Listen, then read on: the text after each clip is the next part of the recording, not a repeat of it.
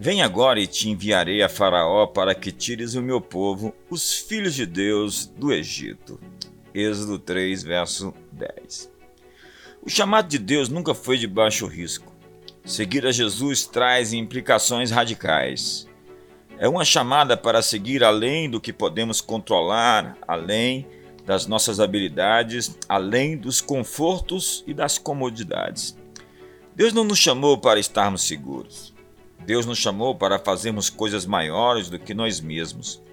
Se você se mantiver na margem da sua segurança, tudo o que vai ter é o mediano, o medíocre, o trivial.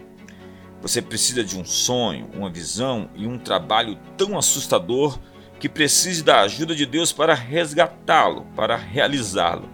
Algo além das suas forças, dos seus recursos, da sua segurança.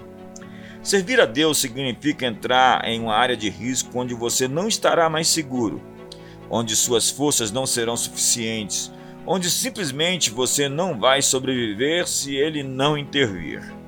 O fato é que a vida de muita gente não tem mais emoção, não tem aventura, simplesmente passam pela vida e deixam a vida passar. Será que você precisa de um trabalho novo? Aceitar um desafio antigo, encarar uma onda mais alta, devemos aprender a lição da tartaruga. Ela só avança esticando o pescoço. Nosso desespero surge quando focamos os nossos olhos naquilo que somos incapazes de fazer. E nossa esperança nasce quando focamos nossos olhos em quem Deus é e no que Ele pode fazer. Maxwell Taylor, o famoso general que comandou a tropa de paraquedistas da Normândia no dia D, disse que a hora do desafio é aquela na qual as apostas são altas.